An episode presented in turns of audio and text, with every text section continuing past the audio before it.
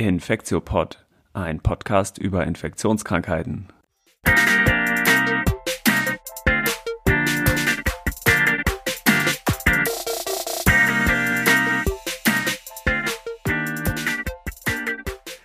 Ja, willkommen zur 51. Folge des Infektiopods. Heute ist Donnerstag, der 18. März 2021 und wir machen heute äh, mal wieder zu zweit den Infektiopod. Mein Name ist Herr Till Koch und ich begrüße wieder Elena Terhalle. Hi Elena. Hallo Till ist ja schon ein bisschen her, dass wir den letzten Infektiopod äh, gemacht haben, knapp zwei Wochen. Und äh, genau, wie gesagt, heute leider nur zu zweit, aber ähm, wir machen aus aktuellem Anlass das Hauptthema heute den Impfstopp von AstraZeneca und äh, die aktuellen Entwicklungen auch mit der Stellungnahme der EMA von heute ähm, und wollen vorher noch mal so ein bisschen auf aktuelles Geschehen eingehen, bevor wir auf dieses Hauptthema kommen. Wollen uns noch mal die aktuellen Zahlen angucken und so ein paar ähm, ja, Meinungsäußerungen, die es rund um den Lockdown jetzt gab und, und ähm, wie, wie man jetzt weiter vorgehen sollte. Ne? Ja. Weil die aktuellen Zahlen sehen ja wirklich bescheiden aus, ne? Also äh, ziemlich schlimm. Ja. Ich war heute auch wieder total, ähm, naja, was heißt geschockt nicht? Man, irgendwie erwartet man es oder habe ich es jetzt auch erwartet, dass die Zahlen wieder zunehmen tatsächlich. Ne? Heute hatten wir über, wieder über 17.000 Neuinfektionen. Und die Sieben-Tage-Inzidenz, auf die wir alle doch irgendwie immer starren, ist jetzt bei 90 schon wieder. Das ist ja echt wieder wahnsinnig hoch. Ne? Hm.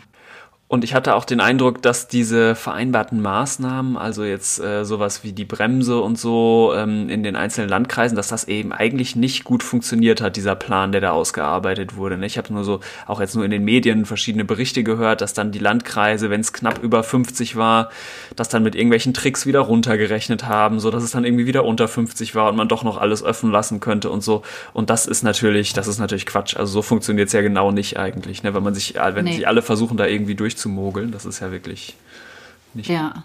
Mhm. Nee, das glaube ich auch nicht. Ähm, genau, und was weiterhin ja noch, ähm, gestern, ich glaube, gestern hat das RKI wieder neue Daten ähm, veröffentlicht, ähm, wie die neue Variante, die B117, zunimmt. Und mittlerweile ist die über 70 Prozent ähm, wird die über 70 Prozent nachgewiesen von den nachgewiesenen Infektionen. Und somit ist es jetzt ja die dominierende Variante in Deutschland. Ja, auch das leider genauso wie vorhergesagt. Ne? Also die, äh, genau. der Wildtyp ist quasi jetzt am Verschwinden und die B117 wird einfach die dominierende Variante. Ne? Ja. Ja etwas deprimierend Mist. Und ja, leider, leider gibt es ja zu der B117 jetzt auch noch äh, verfe sich verfestigende Neuigkeiten, dass sie nicht nur ähm, eine höhere Transmission hat, also ähm, sich rascher ausbreitet, sondern ähm, eben auch etwas ja, gefährlicher zu sein scheint, ne? also etwas tödlicher. Ähm, also so, ja, ich glaube ungefähr 60 Prozent waren jetzt so die letzten Studien, die dazu rausgekommen sind. Ähm, ja. Äh, scheint das Risiko erhöht zu sein, daran zu sterben gegenüber dem Wildtyp. Ne? Ja. äh, ist natürlich echt keine gute Kombination. Nee.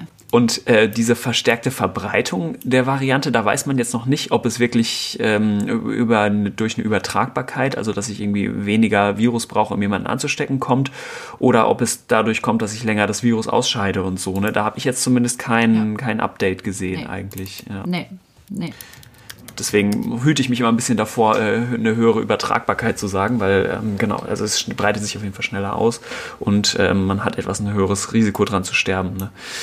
Ja, ähm, ich glaube, die Quarantäneregeln sind meines Wissens aber noch nicht angepasst worden, oder? Sondern das ist noch genauso ja. wie bei der anderen Variante, oder? Also ich meine, bei der, bei der anderen Variante war es ja so, dass wenn man ähm, in Quarantäne war, dass man eigentlich 14 Tage in Quarantäne sollte, sich aber nach 10 Tagen ja freitesten konnte. Das heißt, einen negativen Abstrich, wenn man einen negativen PCR-Abstrich hatte, dann durfte man sozusagen aus der Quarantäne. Und das ist, soweit ich weiß, aufgehoben worden, dass man jetzt wieder für 14 Tage in die Quarantäne muss und sich nicht freitesten lassen kann ja. aufgrund der neuen Variante. Okay.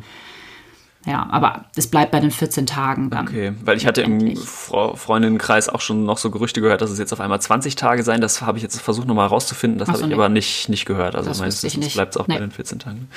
Ja, genau. genau. Ja. ja. Okay. Und dann ähm, habe ich auch immer Medienberichte gelesen, die ähm, gesagt haben, dieser steigende Inzidenzwert ähm, sei jetzt vor allem auf die Schnelltests zurückzuführen.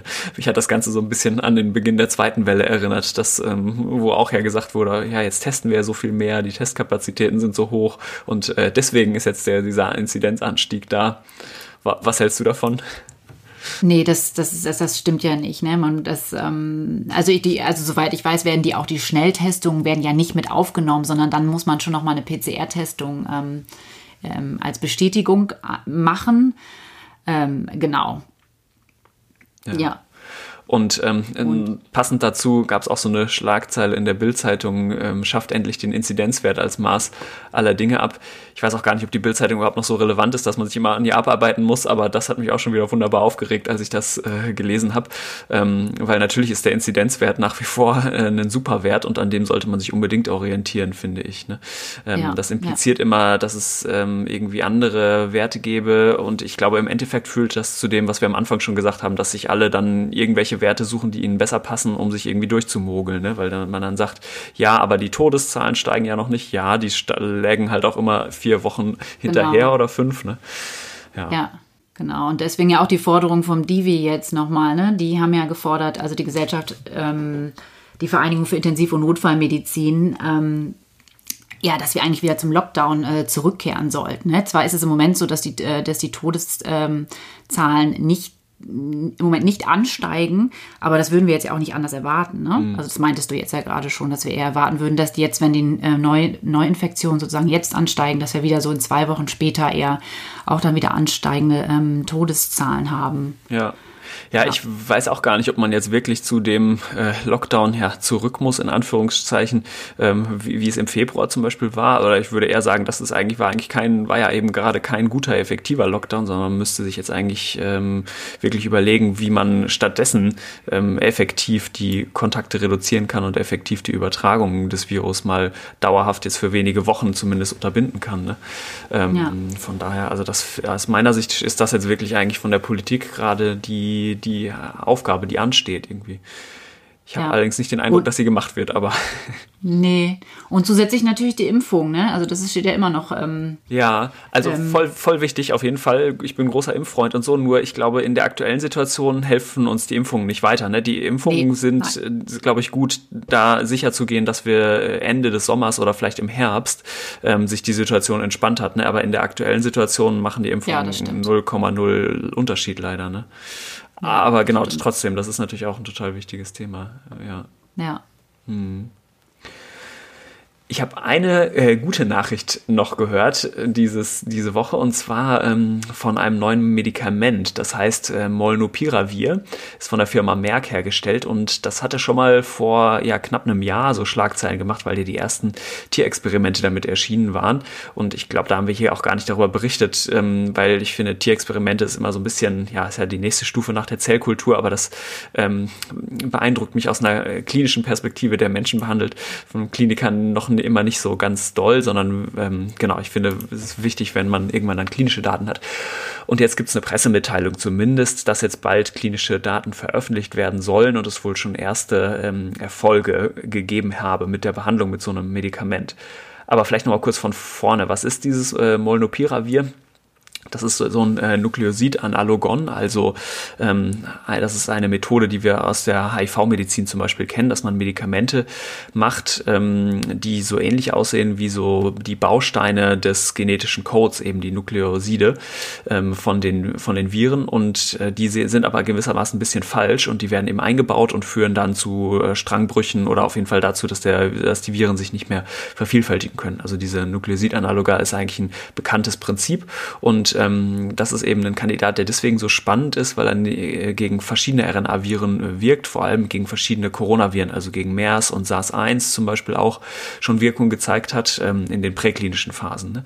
Und ähm, da wusste man schon seit Ende letzten Jahres, hat Merck und noch mit so einem anderen Pharmafirma als Partner gesagt, dass sie jetzt so eine Phase 2 machen, also dass sie es erstmal an ähm, PatientInnen na, ausprobieren, die schon Covid-19 haben und äh, gucken, ob die sich zum Beispiel schneller erholen. Ähm, das war so jetzt der primäre Endpunkt in, in der Studie. Oder ob die Mortalität äh, sinkt, die All-Cause-Mortality. Das war so einer der äh, sekundären Endpunkte in der Studie. Ne? Und ähm, wie gesagt, es gab jetzt erstmal eine Pressemitteilung. Da sind 202 PatientInnen eingeschlossen worden, die randomisiert wurden äh, zu Verum oder ähm, dem äh, oder dem Placebo eben.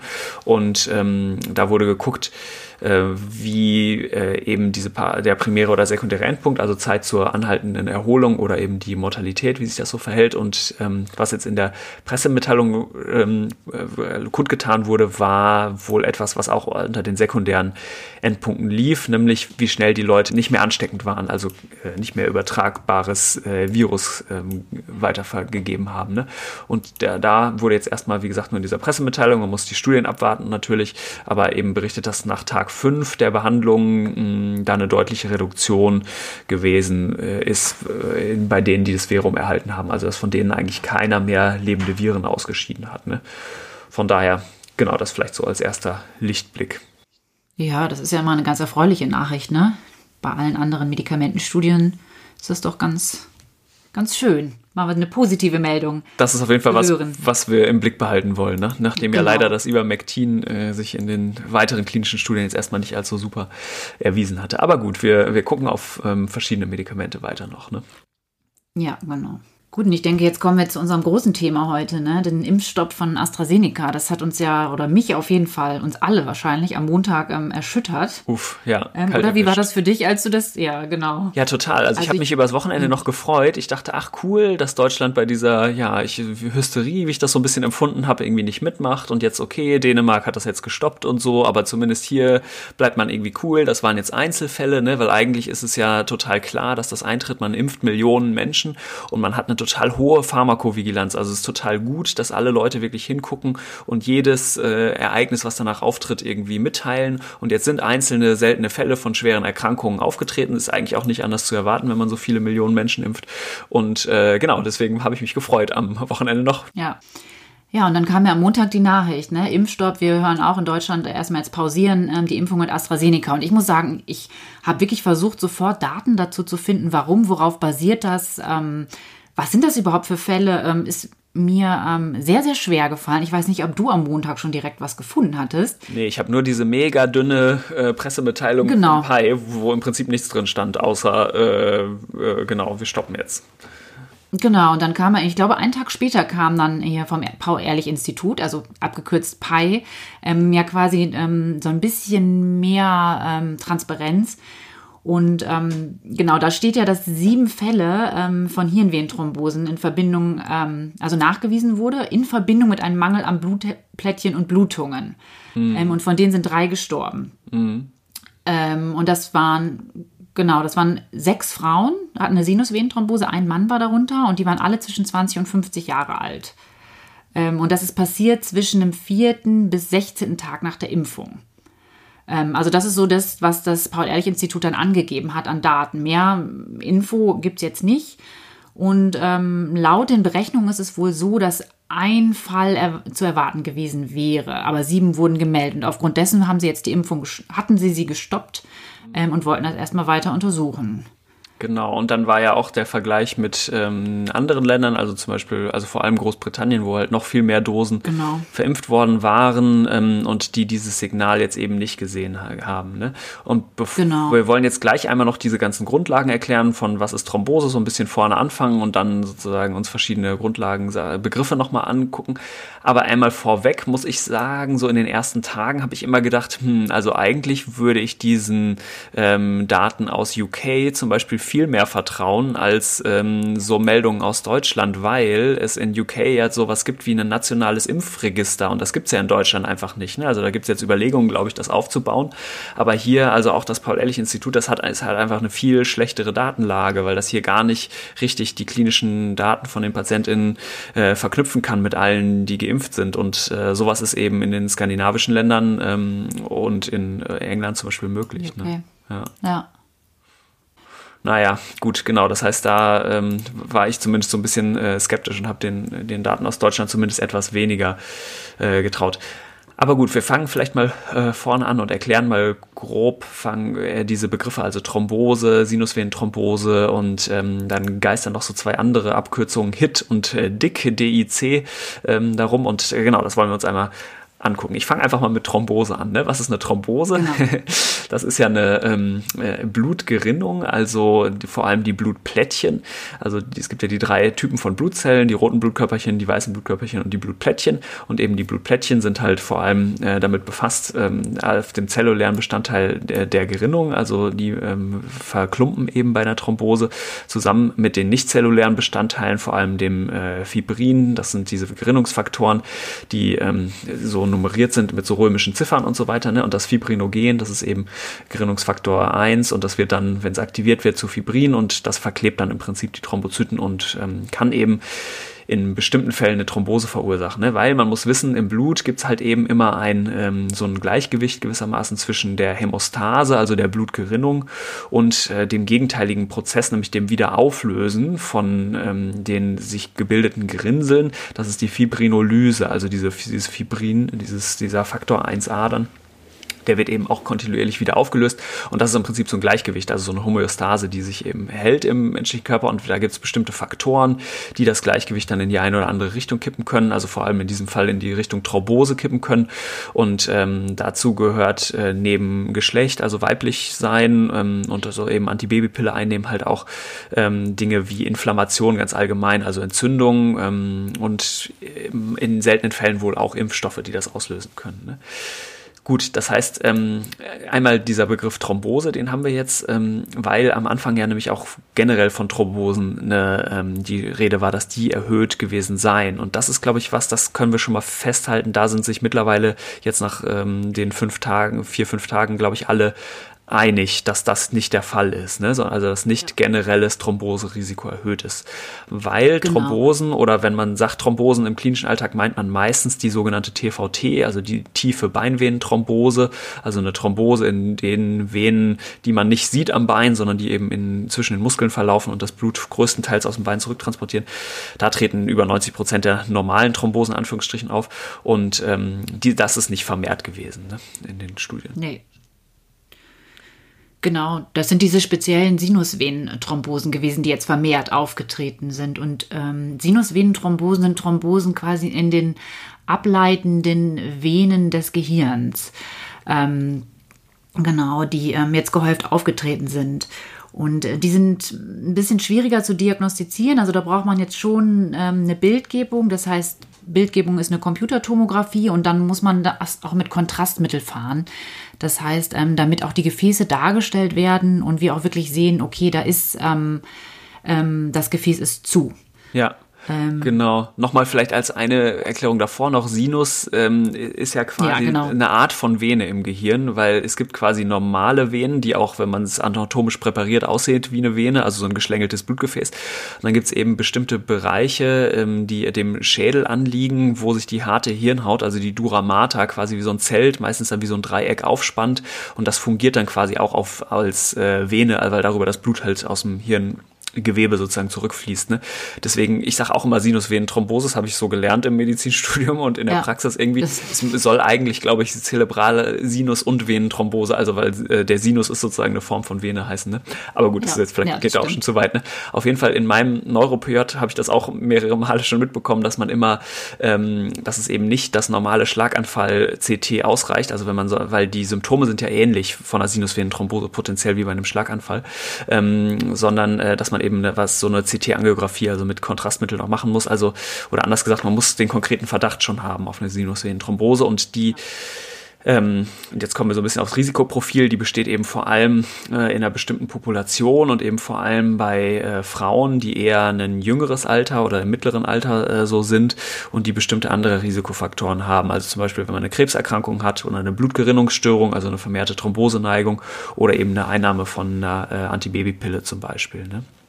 Genau, und jetzt ist ja die Frage ähm, oder die möglichen Theorien. Also man gesichert ist da ja überhaupt nichts. Aber es gab natürlich jetzt, nachdem das irgendwie ähm, an die Öffentlichkeit kam, unterschiedliche Theorien. Was löst das denn jetzt aus, möglicherweise? Also falls die Impfung da irgendwie in Zusammenhang steht. Ja. Und da war ja eine Theorie, ähm, die Heparin-induzierte Thrombozytopenie, die sogenannte HIT.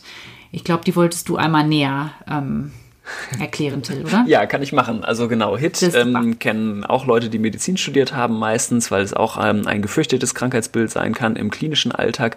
Also Heparin erstmal ist ja so ähm, eine Substanz, kennen wahrscheinlich auch viele, die man zur Blutverdünnung nimmt und ähm, so die man sich typischerweise äh, auch selber vorm Flug zum Beispiel in die Bauchdecke spritzen kann und dann hat man für eine kurze Zeit eben das Blut ein bisschen verdünnt.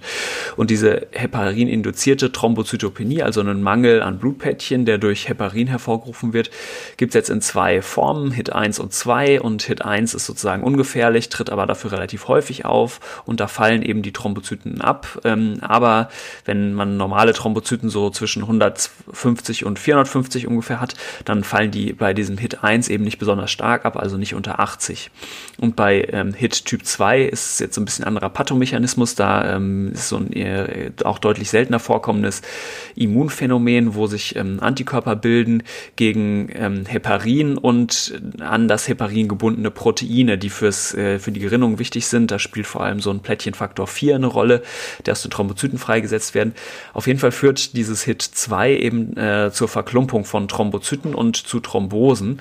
Und das ist, ähm, wie gesagt, relativ gefürchtet, ähm, weil sich dann im weiteren Verlauf, wenn sich dann noch Throm eben Thrombosen auch bilden und sich Komplikationen bilden, es äh, bis zu 30 Prozent eine Letalität der betroffenen Leute hat. Deswegen ähm, nimmt man auch bei allen Leuten, denen man dauerhaft Heparin gibt im Krankenhaus, also zum Beispiel über eine kontinuierliche Gabe per Perfusor, nimmt man regelmäßig ähm, eine, ein Blutbild ab und guckt sich eben sehr genau die Thrombozyten an. Und wenn man sieht, oh, die fallen ab, dann macht man bestimmte Tests. Unter anderem guckt man sich diesen Plättchenfaktor 4 an und ähm, muss einmal ausschließen, dass es so ein Hit Typ 2 ist, weil das eben sonst im weiteren Verlauf, wenn man es noch weiter gibt, weil es auch ein dosisabhängiges Phänomen ist, ähm, eine hohe Letalität hätte. Ne? Das heißt, Hit 2 ist, glaube ich, allen MedizinerInnen ein ähm, Phänomen.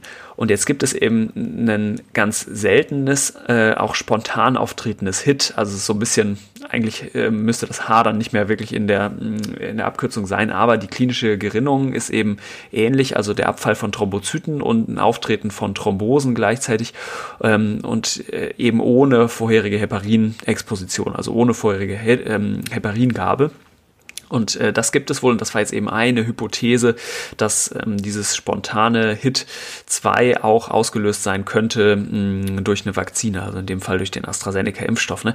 Äh, bis jetzt totale Theorie, gibt's äh, 0,0 Beweise für, aber ähm, das soll, glaube ich, verdeutlichen, dass es schon man sich Pathomechanismen überlegen könnte, ähm, die erklären könnten, warum ähm, diese ja, sieben äh, Sinusvenenthrombosen jetzt aufgetreten sind. Ne?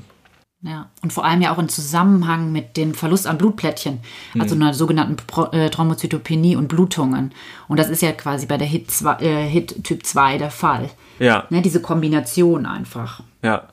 Und ähm. aber diese Kombination aus Thrombosen und dem Abfall von den Blutplättchen, die kennen wir ja auch noch aus einem anderen Krankheitsbild, das wir DIC nennen, also disseminierte intravasale Koagulopathie. Das hattest du dir, glaube ich, einmal kurz angeguckt, oder? Genau, also die disseminierte intravasale Koagulopathie oder äh, DIC, quasi DIC ist die Abkürzung, äh, Abkürzung im englischsprachigen Raum. Ähm, das kennen vor allem die, ähm, glaube ich, vor allem die Intensivmediziner. Das ist wirklich ein lebensbedrohlicher Zustand, wo dieses Gleichgewicht quasi, was, was Till eben erklärt hat, ähm, in der äh, quasi Blutverklumpung und aber auch wieder Auflösung dieser Tromben quasi total aus dem Gleichgewicht kommt. Und da kommt es zu einem also ähm, zu einem Zustand, wo eine übermäßig starke ablaufende Blutgerinnung zu ähm, dem Verbrauch von Gerinnungsfaktoren führt. Dann kommt es einerseits zu Thrombosen, aber zum anderen dann durch das Fehlen dieser Gerinnungsfaktoren im Verlauf zu Blutungen. Und genau das ist auch, was man mal bei den Patienten gesehen hat, jetzt mit dieser Sinusvenenthrombose. Und die haben nicht nur auch diese Patienten im Nachhinein dort Thrombosen gehabt, sondern auch an anderen Stellen können die Thrombosen entwickelt haben. Auch die EMA hat diesen Begriff tatsächlich jetzt letztendlich heute in ihrer Stellungnahme der disseminierten intravasalen Koagulopathie nochmal aufgenommen, sodass das möglicherweise doch ähm, ja, irgendwie in Zusammenhang stehen könnte. Wichtig ist aber zu sagen, dass es diese DIC auch da gibt es auch ganz viele andere Ursachen für. Das ist sowas wie Schock, aber auch ähm, ein Polytrauma. Und wir wissen, dass es auch bei der Sepsis und bakteriellen Infektionen und viralen Infektionen auch zu einer ähm, DIC kommen kann. Also das ist eine Folge, also eine schwere, quasi lebensbedrohlicher Zustand ähm, in der Folge sein kann. Mhm. Ähm, genau, ich glaube, also das, das, war auch eine Überlegung ähm, der hm. Genese mhm. jetzt von diesen äh, Sinusvenenthrombosen, ob vielleicht die Leute, ähm, also die jungen Frauen da vor allem vorher eine unerkannte Corona-Infektion auch gerade genau. hatten und darauf noch geimpft wurde. Ne? Genau, ja, das war jetzt auch eine Theorie. Aber da, also weiß ich jetzt nicht noch keine näheren Daten zu, aber über die Fälle, ähm, ich, mich würden sowieso auch mehr Hintergrundinformationen zu diesen ähm, zu quasi den Fällen dann interessieren, wenn sie wirklich einen Zusammenhang sehen. Zum Beispiel haben diese Patientin möglicherweise geraucht oder nehmen sie zusätzlich die Pille. Solche Sachen fände ich schon irgendwie interessant. Ich hoffe, dass die EMA das dann auch jetzt irgendwie mm ähm, wenn wir mal, wenn wir mal annehmen würden, dass es einen ursächlichen Zusammenhang gibt, dann äh, fragen sich ja vielleicht auch einige Leute, Hö, warum hat man das denn jetzt noch nicht in den klinischen Studien gesehen? Die waren doch so groß, äh, das ist ja irgendwie total komisch. Und da muss man sagen, ja, das ähm, hätte man quasi gar nicht sehen können oder das wäre extrem unwahrscheinlich gewesen, das in den Studien zu sehen, weil die waren Risiko, riesengroß, aber dieses Risiko für eine Sinusvenenthrombose war halt auch einfach extrem, extrem klein. Ne? Also wenn man diese 1,6 Millionen durch sieben teilt, dann kommt halt so 200 220.000 raus, das heißt 1 zu 220.000 und die Chance ist dann sehr gering, das in der Studie mitzuschneiden, wo diejenigen, die Verum erhalten haben, sowas wie 1 zu 20.000 haben. Ne? Also das ist ja eine schwere Chance von 1 zu 10 quasi, äh, das überhaupt mitzuschneiden in der Studie. Also ähm, das ist, glaube ich, ja. quasi normal, dass wenn es so ähm, extrem geringe, extrem unwahrscheinliche oder seltene Nebenwirkungen gibt bei einem Medikament, dass man das eben nicht mitschneidet. Ne? Mm, ja. ja. Und ähm, genau, ich glaube, deswegen habe ich auch diesen Stopp der Impfung jetzt so wenig verstanden, weil ähm, das ja eigentlich auch in der Medizin nichts Ungewöhnliches ist, dass wir ähm, äh, Medikamente haben, die äh, in extrem seltenen Fällen so Nebenwirkungen haben, die zum Teil auch sehr schwerwiegend sind. Ne? Und viele der Medikamente geben wir ja trotzdem. Ein Beispiel ist diese Antibabypille, die halt trotzdem, die ja auch ein gewisses, gut, jetzt ein Risiko nur für normale Thrombosen hat, nicht für Sinusvenenthrombosen, ne? ähm, aber auch andere Medikamente. Ne? Ich meine, man muss ja solchen Hinweisen schon nachgehen, wenn, wenn das auffällt, dass irgendwas gehäuft oder vermehrt oder häufig, sagen wir mal häufiger auftritt. Aber deswegen gleich ähm, die kompletten Impfungen zu stoppen, ist halt gerade mit der Art und Weise der Kommunikation fand ich sehr schwierig, mm. muss ich sagen. Also ja. Ja, ich glaube, einige haben das auch so interpretiert, dass ähm, vielleicht jetzt die ähm, Politik da so ganz bemüht ist und äh, dann lieber auf total auf Nummer sicher gehen will und die Impfung im Zweifel eher stoppt, als da irgendwie ein kleines Risiko einzugehen. Aber ich finde, das ist eigentlich keine gute wissenschaftliche Praxis und ähm, ich hätte mir gewünscht, also auch, dass man das dem auf jeden Fall nachgeht, aber das passiert ja auch, ne? Die Pharmakovigilanz ist total hoch, aber dass man das eigentlich weiterlaufen lässt, weil es gibt nämlich auch noch einen anderen Grund, ähm, weil jetzt hat man ja gewissermaßen auch einen Präzedenzfall ähm, gesetzt, weil es kann jetzt ja auch gut sein, dass man noch andere extrem seltene Ereignisse, die vielleicht nur bei 1 zu einer Million Fälle auftreten oder so, ähm, ähm, feststellt. Und dann müsste man jetzt ja, wenn man das jetzt so weitermacht, wie man es jetzt gemacht hat, jedes Mal die Impfung immer anhalten und unterbrechen, bis man diese Fälle aufgeklärt hat. Und ja, das ist, glaube ich, einfach eine schlechte Strategie, wenn man in einer Situation ist, wo man sehr schnell sehr viele Leute impfen muss. Ne? Ja. Und vor allem, ja, finde ich, muss man an dieser Stelle ja auch noch mal erwähnen, ähm, ich meine, die Infektion, also Covid-19, die, ähm, die Erkrankung, vor der man ja sozusagen durch die Impfung geschützt werden soll, die löst ja selber, das ist ja bekannt, dass die Trom trombembolische Ereignisse auslöst. Ja, das, das, eine häufige Komplikation ist. Ne? Also das ist ja aufgenommen auch in der Leitlinie. Ähm, und dass sie vor allem auch das äh, venöse System, Gefäßsystem betreffen. Ne? Also Total. das gehört ja auch zur Therapie bei den stationären Patienten dazu, dass man jetzt eine Thromboseprophylaxe ansetzt. Ja. Also ich finde, ich das ist so eine Zahl wichtig gehört von äh, so 10 bis 15 Prozent, fand ich auch krass, die eine Thrombose kriegen ja. im Verlauf der ja. Covid-Patienten. Ja. ja. Das ist natürlich ein bisschen, äh, genau, von daher, wenn man das äh, abwägt, ähm, auch die Gesamtmortalität, genau. fällt das natürlich total klar pro Impfung auf, aus noch, ne? die Empfehlung. Genau, und deswegen kam ja auch das Erfreuliche heute von der EMA. Ich meine, die EMA hat die ganze Zeit schon ähm, eher dazu tendiert, gesagt, dass der Impfstoff ist sicher und effektiv und sollte eingesetzt werden, hat aber jetzt heute offiziell nochmal äh, Stellung dazu genommen und hat auch wirklich dies bestätigt. Und ähm, seltene Blutgerinnsel in Hirnvenen sollen als sozusagen Nebenwirkung schon aufgenommen werden. Ähm, aber sie hat sich klar positioniert, dass man weiter impfen soll und der, dass es ein guter Impfstoff ist, der AstraZeneca-Impfstoff. Ähm, Ja. Und da fand ich ganz interessant, die haben, also das in der Stellungnahme, die ich jetzt heute ähm, gelesen habe, dass sie insgesamt 25 Fälle untersucht haben und da waren, oder sich genauer angeschaut haben. Und davon waren sieben Fälle, ähm, haben die in der Stellungnahme angegeben, auch Fälle einer disseminierten intravasalen Koagulopathie und 18 Fälle ähm, von Thrombosen in den ableitenden Hirnvenen. Die haben da nochmal differenziert bei den Fällen. Das fand ich irgendwie mhm. ganz interessant. Ja. Genau, also ich glaube, die haben sich jetzt auch halt eben nicht nur die deutschlandweiten Fälle angeguckt, genau. sondern die europaweiten.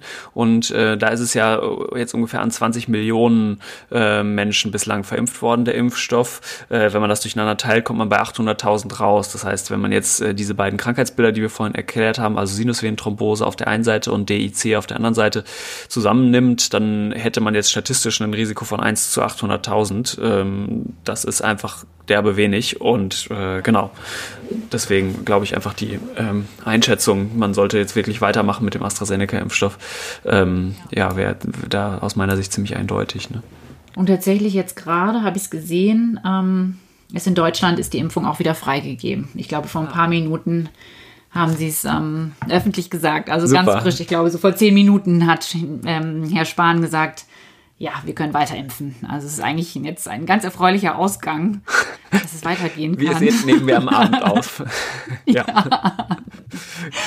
genau. Gut, das war so ein bisschen zu erwarten, ne? Aber ähm, ja, ich ja, glaube, ich genau. würde mir wünschen, man muss ja wirklich auch immer gucken, was sind die Lessons learned, also was kann man jetzt irgendwie auch lernen genau. für den weiteren Verlauf der Pandemie.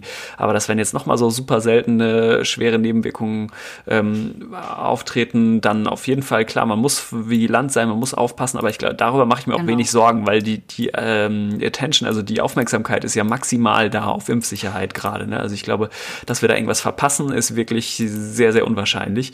Ähm, genau, aber man muss es halt abwägen mit dem Risiko ja auch, ähm, Leute nicht zu impfen oder Leute erst später zu impfen. Ne? Okay, dann haben wir das doch jetzt zu einem ganz guten Abschluss gebracht, den Impfstopp, den jetzt wieder aufgehobenen Impfstopp, oder? Genau, denke ich auch. Cool. Sollen dann wir noch die Fundstücke der Woche machen? Genau. Was hast du denn heute mitgebracht? Ähm, ja, oder, oder fang du doch an, oder? Ich glaube, du hast das, äh, du hast eine coolere Sache.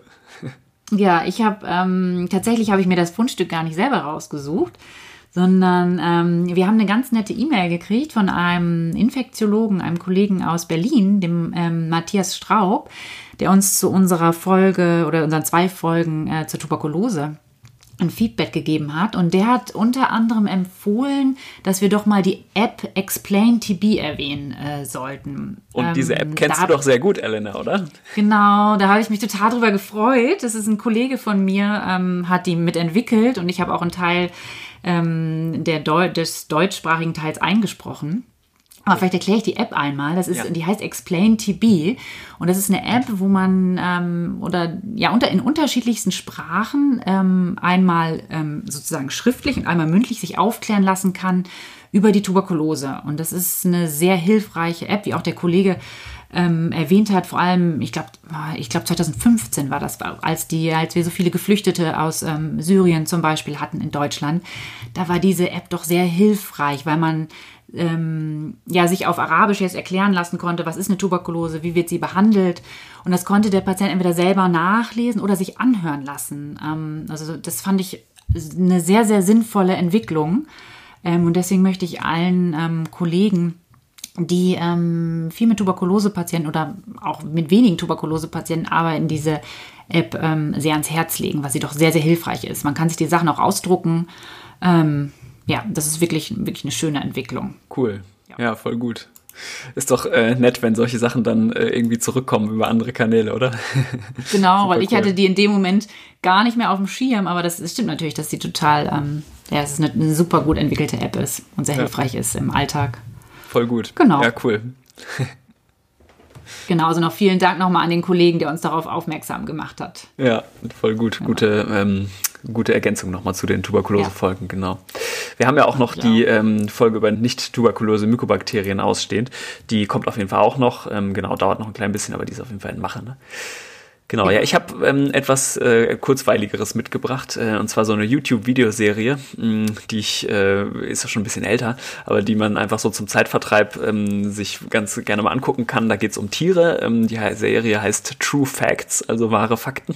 Schon an sich ein lustiger Titel. Und äh, da wird, werden immer in so kurzen paar Minuten Clips ähm, so Tiere, verschiedene Tiere vorgestellt, die äh, meistens irgendwelche krassen Eigenschaften haben. Ist ganz amüsant gemacht und äh, die Episode, die ich mal verlinken werde, geht um den äh, Mantis Shrimp. Das ist so ein kleiner, so eine kleine äh, Krabbe, die so ganz krass boxen kann. Äh, kann man sich mal angucken. Okay. Und die auch so ganz krasse Augen hat, genau. das ist ganz witzig.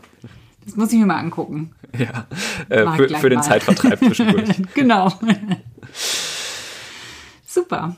Ja, super. Ich glaube, dann haben wir es für diese Woche wieder. Dann ähm, hören wir uns nächste Woche wieder mit, uff, wahrscheinlich wieder sehr vielen spannenden Entwicklungen zu Covid. dann bis nächste Woche. Bis nächste Woche. Ciao. Tschüss.